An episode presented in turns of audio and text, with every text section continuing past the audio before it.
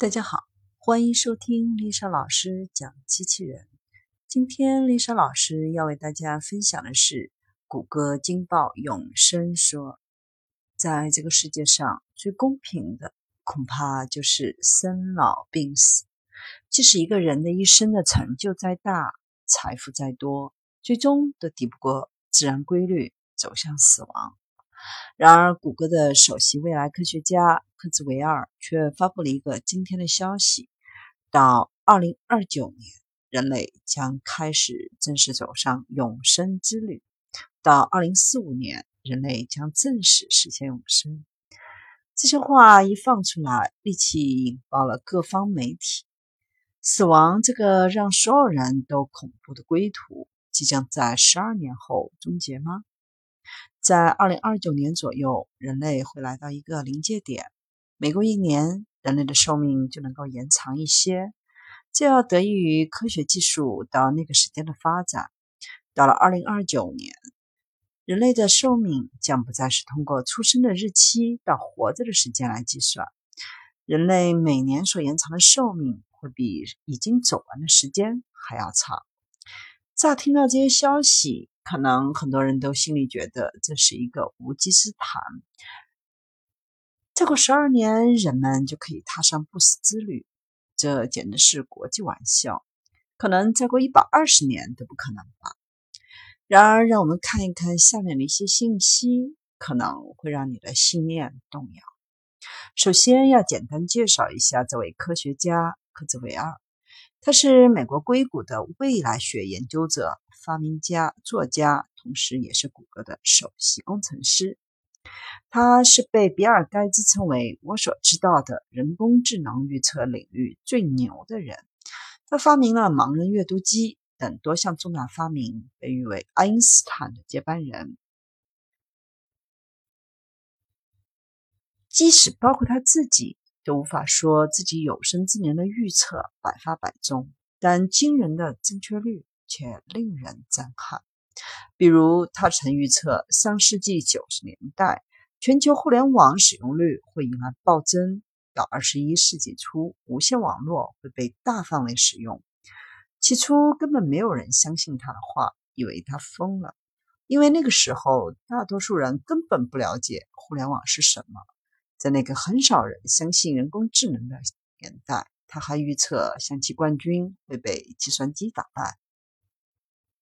一九九九年，他再次预言，再过上十年，人类可以通过语言来控制计算机。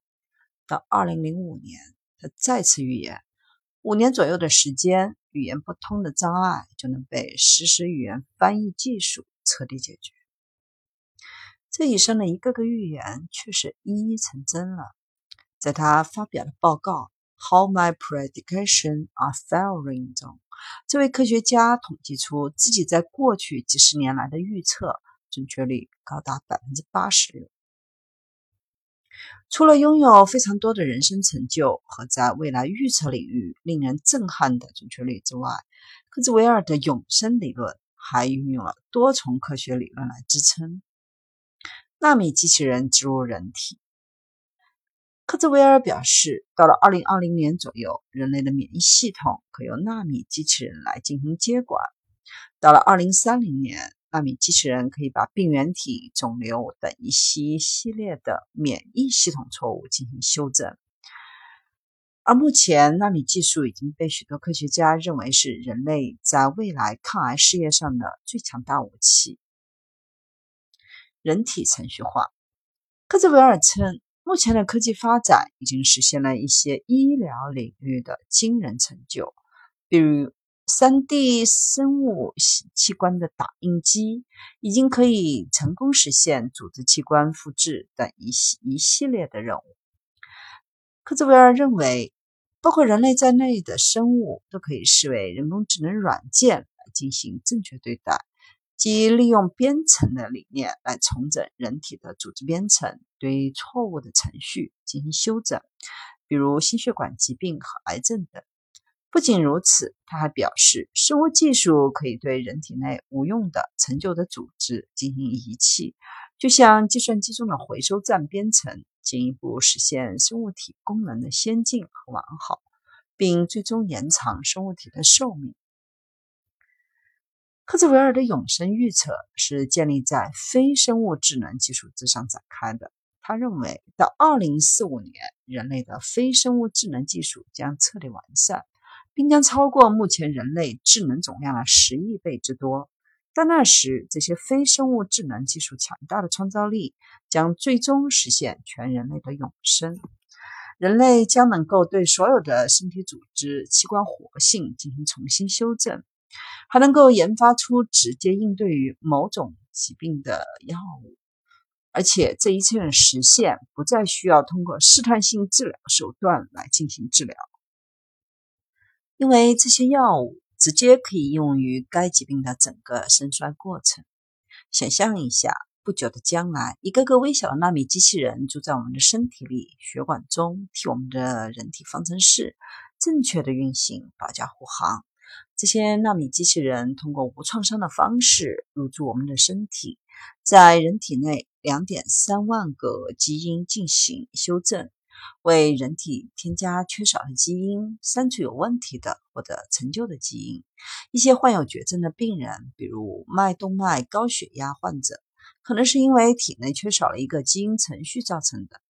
在这种生物技术下，可以通过添加一个基因程序来进行治疗。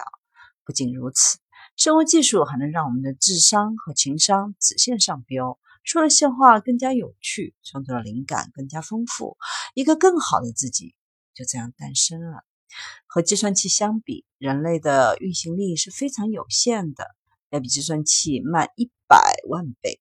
我们的大脑中应用于思考的组织叫做新皮质，大概两亿多年前，这种组织就和啮齿类动物同时出现了。啮齿类动物也就是现在的哺乳动物，正是新皮质决定了人类的发明创造力。你想想，这么多年来，人类创造了不同的语言，以及通过这些语言进一步衍生创造出来的幽默感、音乐等非具象的发明创造。再想象一下，随着生物体智能化，我们的大脑与云端技术相连接，再不怕记忆力不好，忘记重要的事。看到这里，我们既无比兴奋，又万分的惭愧。一个无奈的事实是，进化了几千万年的人脑还没有一台 iPhone 先进。然而，沮丧之外，非生物智能技术的先进性带给人类的启示，这可能彻底颠覆人类的历史，改写整个人类生存程序的关键。盲人阅读器让看不见光明的人实现了阅读，实时翻译机让语言互不相通的人瞬间理解了彼此。而这些机器的发明者科兹韦尔先生认为，当下人类只是在使用这种人工智能技术，未来人类可以通过与人工智能技术相融合，变成共依共存存在，进而实现真正意义上的永生。一些有趣的结论也从这位科学家的口中被揭露，甚至夫妻感情也被人工智能所解决，花心变心。将不再是难题。在人工智能的程序下，夫妻间可以通过互换身体等一系列新的闺房之乐来增加夫妻感情。就算这样，你依然会腻味。那么，伴侣还可以通过彻底把对方变成自己喜欢的那个人的样子，让和谐的关系继续下去。现在是二零一八年，如果科兹韦尔的预言成真。则意味着十一年后，全人类将进入不死的轨道。然而，物竞天择，适者生存。这一切是否意味着人类生存力更强大、更先进的物种已经出现了呢？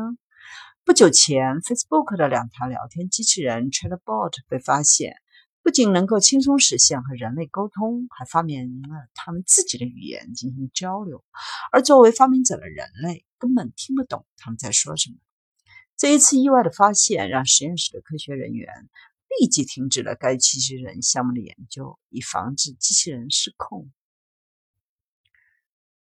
另外一个由美国实验室发明的社交型美女机器人索菲亚在此前参加电视台采访时表示，她要摧毁全人类。尽管她很快补充了一句：“机器人可以和人类一起征服世界。”但当时也引起了不小的波澜。人工智能尽管会为人类带来许多自身根本无法实现的愿望，但他们的威胁也不能忽视，因为他们实在是太聪明了。这个问题，即使对于研究永生学的专家而言，也是一个无法定性的是非题。马文·明斯基，一位同样在人工智能领域做出巨大贡献的科学家，他对人工智能的主要信与爱，来源于他扎实的专业知识和大量的科研与成就。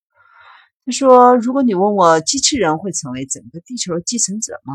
我的回答是肯定的。但他们会是我们的孩子。”他相信人工智能会人畜无害，但是科学家们真的这么乐观吗？作为一元之父，一位坚信人工智能在十一年后就能让人们告别死亡的科学家，克兹威尔也发出这样的感慨：死亡为我们人类的生命赋予了意义，死亡让我们意识到时间的重要性及其珍贵的价值。如果我们活得太久，时间会变得一文不值吧？人类进化、繁衍生息几千万年，我们面对疾病、痛苦、不幸、挫败，但同样，我们的一生也在经历着欢乐与幸福，最终安然闭上双眼。这是大自然为人类设立的规则，上千万年以来一直如此。